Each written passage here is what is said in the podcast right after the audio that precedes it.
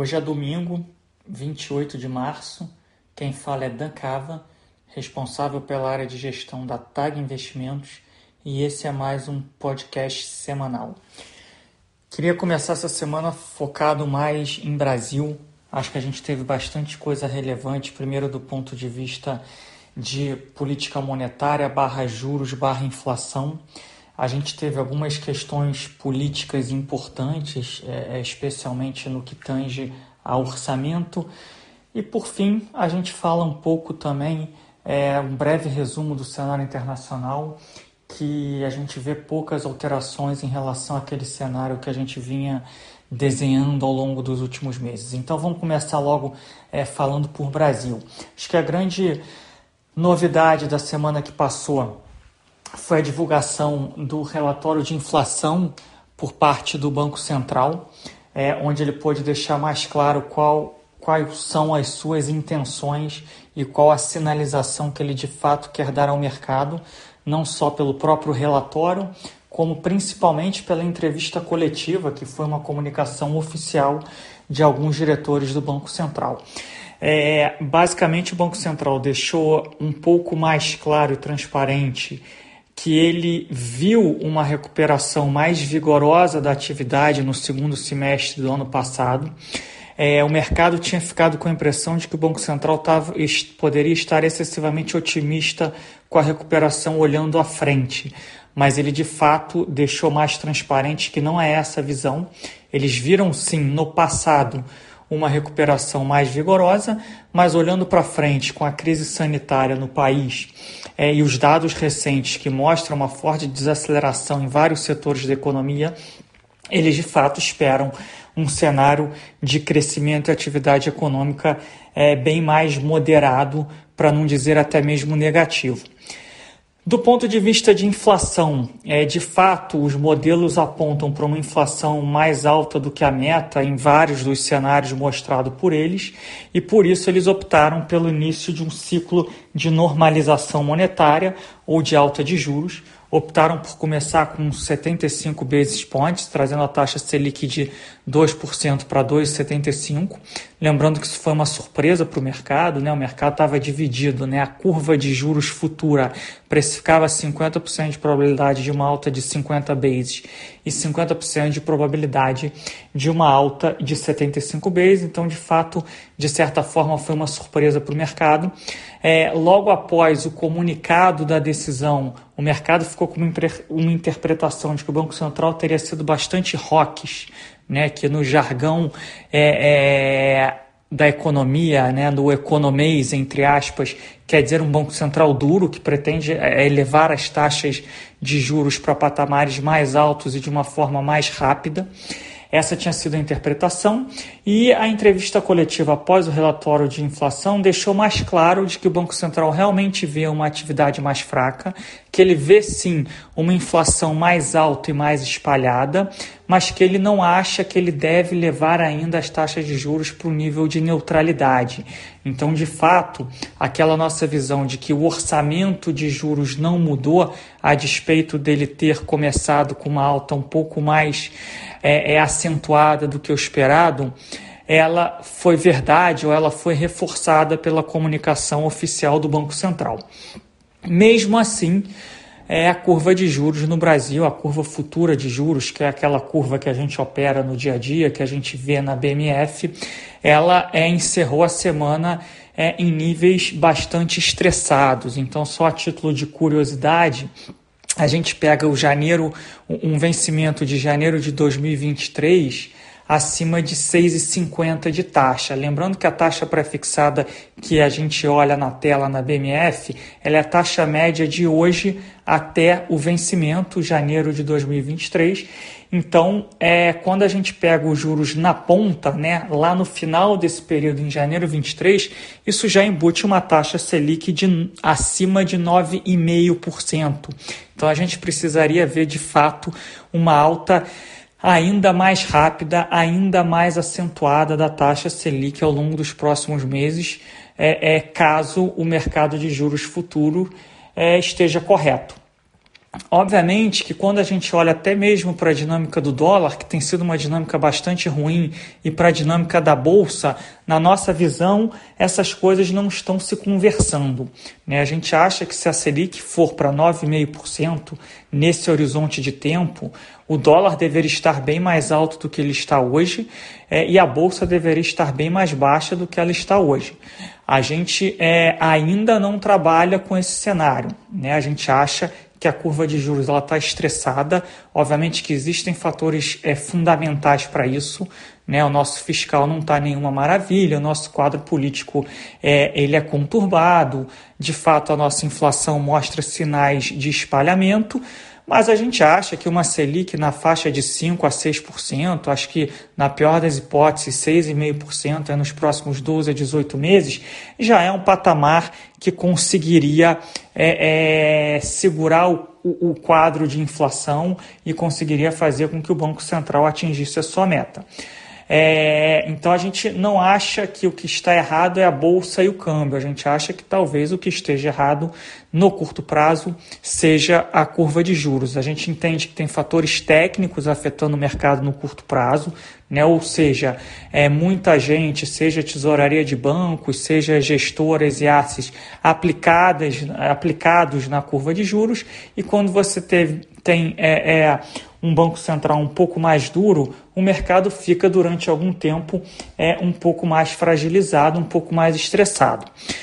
A experiência mostra que nesses momentos a gente tem que deixar um pouco a calculadora de lado. Né? Por quê? Porque esses movimentos a gente pode, daqui a uma semana, duas ou um mês, o mercado está precificando 10, 12% de taxa de juros em janeiro de 2023. É simplesmente por questões técnicas. Né? Nessas horas, a matemática ela pode atrapalhar um pouco. Tá? Então, é, para você montar uma posição é, no mercado de juros hoje, você tem que pensar muito em qual o seu horizonte de investimento. Né? Então, se o seu horizonte é de curtíssimo prazo, é, a gente não recomendaria uma posição nesse mercado, que é um mercado que ainda está bastante estressado, bastante fragilizado tecnicamente, e a gente ainda não tem é, é um cenário fundamental com uma clareza positiva para o Brasil. Agora, se você tem uma visão de médio e longo prazo, se você pensar em taxas de 9, 9,5%, chegando nesse nível, já é, é, parece haver algum prêmio relevante, é, seja de carrego ou para ganhos de capital num horizonte de médio prazo. Então, a gente é, é, no mesmo momento que a gente faz um alerta de, de atenção e cuidado de curto prazo, a gente também faz aqui é, é, um alerta de que algumas oportunidades estão sendo criadas. Obviamente que você precisa mensurar isso no tamanho do seu portfólio, é, mas que já tem algumas coisas interessantes aparecendo no mercado de renda fixa é, no mercado é, é, é, é, de renda fixa ou de crédito que seja atrelada à curva pré-fixada ou à curva de CDI. Né, a gente comentou na semana passada que se de fato o CDI voltar ali para níveis de 5% ou mais, ativos CDI ou em percentual do CDI, principalmente no mercado de crédito, crédito de boa qualidade, vai começar é, é a mostrar uma atratividade de retorno é, positiva novamente. É, do ponto de vista é, político, a gente teve a aprovação de um orçamento é, bastante perigoso, é um orçamento em que a equipe econômica ela vai ter que fazer algum tipo de contorcionismo para cumprir o teto dos gastos e para não cometer crime de responsabilidade fiscal. É, a gente vai precisar entender primeiro como é que o Congresso vai se comportar diante desse orçamento, como é que o presidente vai se comportar e, e como é que a equipe econômica vai conseguir é, superar esse desafio barra obstáculo. Né? É, infelizmente, parte do Congresso, ou, ou diria até que parte relevante do Congresso, continua é, é, buscando furar o teto do gastos, que no cenário atual do Brasil seria um sinal extremamente negativo para os fundamentos do país e para os ativos do país.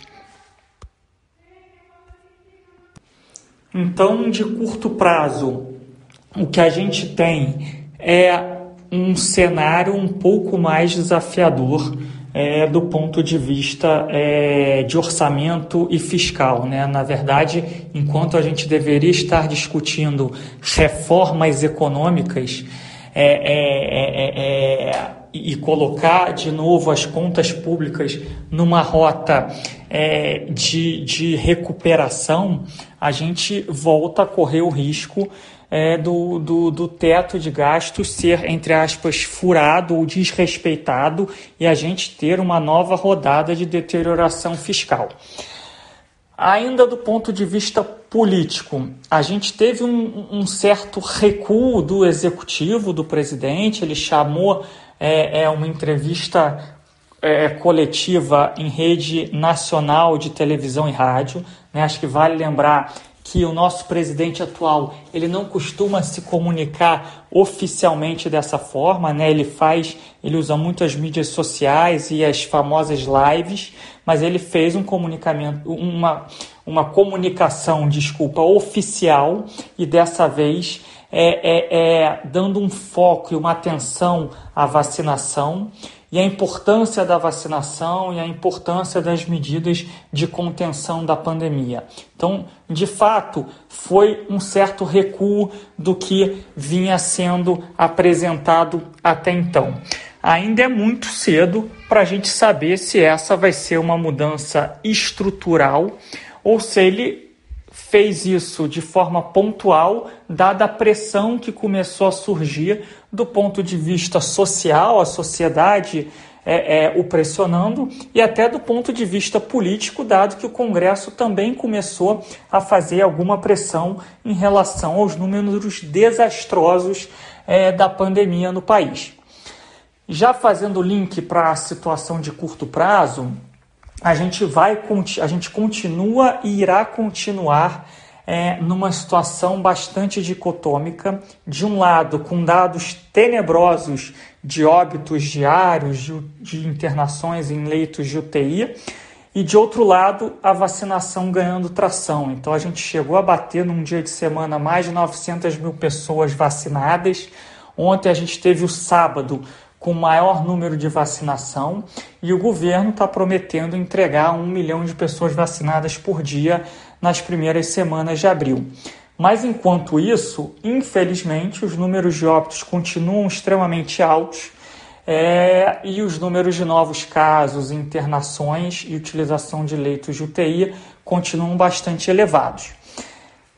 Há alguns sinais muito incipientes de arrefecimento da pandemia em algumas regiões do país. Tá? Então, algumas cidades de São Paulo, por exemplo, que adotaram medidas mais restritivas mais cedo, já começam a mostrar uma melhora da pandemia. É, o Sul já mostra algum sinal de melhora em número de novos casos e número de óbitos mas ainda é muito cedo para a gente concluir que esse ciclo da pandemia ele é, é, já fez a curva e agora a gente vai ter um cenário mais positivo à frente. Eu queria lembrar aqui, primeiro, que a gente não consegue distinguir se o que faz a pandemia arrefecer são as medidas é, é, é de contenção, se é a vacinação e se é o próprio ciclo do vírus. É muito difícil a gente fazer essa distinção. Né, o que o Brasil está vivendo hoje, eu não quero discutir aqui as proporções, óbvio que houve, é, é, houveram vários erros de administração pública e erros da nossa sociedade, mas é, Estados Unidos passou por cenário parecido como o Brasil em termos de aumento do número de novos casos, é, utilização de leitos de UTI, saturação do sistema de saúde e depois eles chegaram a ter 250 mil novos casos por dia e hoje estão aí na faixa de 20 a 30 mil novos casos por dia. Eles aceleraram a vacinação, muitos estados e muitas cidades fizeram é, é, não lockdowns, mas medidas bastante duras de distanciamento social e o ciclo do vírus também cedeu. Esse mesmo cenário aconteceu em Manaus, né? Porque a gente pode pensar, mas Estados Unidos é outro país, é outra história, é outra cultura, Europa, idem. A gente pega Manaus. Manaus passou por situação semelhante pelo que São Paulo está passando agora, que o Sul está passando agora, e Manaus hoje já vacinou mais de 10% da sua população e já está com um número bem mais baixo de internações e de novos casos. Então, o que eu quero dizer aqui é que a gente continua acreditando que daqui a quatro a oito semanas, eu vinha falando quatro a seis, né? Mas vamos falar em quatro a oito semanas, a gente acredita que a pandemia vai estar é, é, é, menos aguda no país. Né? Quando a gente olha dados de é, Reino Unido, Europa, e a Europa é, passa por um momento delicado novamente, porque ela não acelerou o processo de vacinação, ela está tendo problemas com a vacinação ganhando tração. Estados Unidos, Israel, que é o grande laboratório global, a, gente não consegue enxergar porque que aqui não seria diferente. É óbvio que houveram erros, óbvio que houveram atrasos, mas agora parece que a situação de oferta de vacinas está, é, tá, em certa medida, endereçada e agora a gente precisa acelerar esse processo de vacinação. É, de Brasil é um pouco isso, infelizmente são momentos ainda de bastante incerteza, é, momentos de fragilidade. É, a gente teve as questões também envolvendo é, é o judiciário, né, o STF. É, é, a gente tem que lembrar aí que o Lula ele é, é, todas as suas condenações foram é, todas desculpa parte das suas condenações da Lava Jato foram anuladas. A gente teve a questão do ex-juiz Sérgio Moro é, tendo sido é, considerado suspeito pelos casos né? O pessoal tá é, tá brincando que no Brasil até o passado é incerto. É óbvio que isso gera uma insegurança jurídica principalmente aos olhos do investidor estrangeiro, mas obviamente que isso também afeta o humor do mercado financeiro local. Então são momentos de mais incerteza, mas quando a gente olha para os ativos no Brasil, a gente também vê que é, é parte relevante dessa incerteza já está precificada em muitos ativos. Então, se a gente tiver algum tipo de endereçamento dessas incertezas ou resolução desses problemas, a gente vai conseguir ou a gente eventualmente consegue superar é, esses desafios e eventualmente os ativos do Brasil possam novamente performar de uma forma mais positiva. Do ponto de vista internacional, acho que o grande destaque da semana é, é, é com impactos mais relevantes para o mercado de petróleo foi o fechamento do canal de Suez pelo, pelo é, é, é, pelo acidente com um navio e o canal já está fechado há, muitos dias. Isso de fato gera um, um, mais um problema na cadeia produtiva global, é, além do que o Covid e a pandemia já geraram. É, não gerou efeito contágio para outros países, mas é, foi um, um evento que chamou bastante atenção. Ao longo do final de semana circularam notícias aí de mais um, um grande hedge fund na Ásia é, é, com problemas, né? Que seria um dos ex-Tigers Global. É, o Tiger é um, um fundo de hedge fund muito famoso internacionalmente eles teriam tido uma chamada de margem grande que lev é, teriam levado eles a, a vender algumas ações a qualquer preço. Então a gente teve algum, algumas ações caindo aí entre 25% e 30% na sexta-feira e esse movimento pode não ter sido encerrado na sexta. A gente pode ver algum movimento adicional ao longo do começo dessa semana. Lembrando que em janeiro a gente teve uma, um movimento técnico que acabou gerando contágio para outros mercados é, a gente precisa ter um pouco de atenção em relação a isso. Do ponto de vista econômico, é, pouca coisa mudou. As taxas de juros, é, é, principalmente americanas, continuam é, nos níveis mais altos é, é recentes, não vou dizer da história, mas é, desde a pandemia. Não nos picos, mas perto dos picos. É, a gente tem notícias de que o Biden quer fazer mais um plano fiscal além do plano de infraestrutura, então não muda o cenário de que a gente deve manter essa expectativa de recuperação econômica global, mas essa recuperação econômica global é muito boa para o crescimento, mas não necessariamente ela é boa para os mercados para todos os ativos financeiros e é isso que a gente precisa tomar um certo cuidado. Né? A gente vê aí que a Nasdaq, que é o índice de tecnologia, tem apresentado dificuldades é, é, em mostrar um bom desempenho, uma boa performance ao longo desse ano, em detrimento a outros setores que continuam performando é, positivamente. É, as bolsas e os mercados chineses eles também têm sofrido ao longo das últimas semanas, principalmente é, é com a expectativa de uma maior intervenção é, do governo chinês nas grandes plataformas de tecnologia. Esse é um outro movimento que precisa de uma atenção especial ao longo dos próximos dias e das próximas semanas. O cenário base global não mudou mas ele não vai ser linear. Então a Europa continua com bastante dificuldade para endereçar a pandemia. Algumas regiões dos Estados Unidos já mostram de novo o aumento do número de casos. Enquanto né, a gente não tiver ali 60%, 70% da população vacinada, esse processo de recuperação não vai ser linear. Então, de um lado, ainda vai demorar para a gente chegar nesses níveis de, de imunização, de outro lado, o processo continua ganhando tração, então é provável que nos próximos seis meses é, é, é esse cenário seja é, é concluído ou seja atingido e a gente tem a confirmação dessa recuperação ou dessa reabertura social e econômica do mundo. É, era isso. Queria agradecer a todos pela, pela audiência e desejar uma boa semana. Um grande abraço.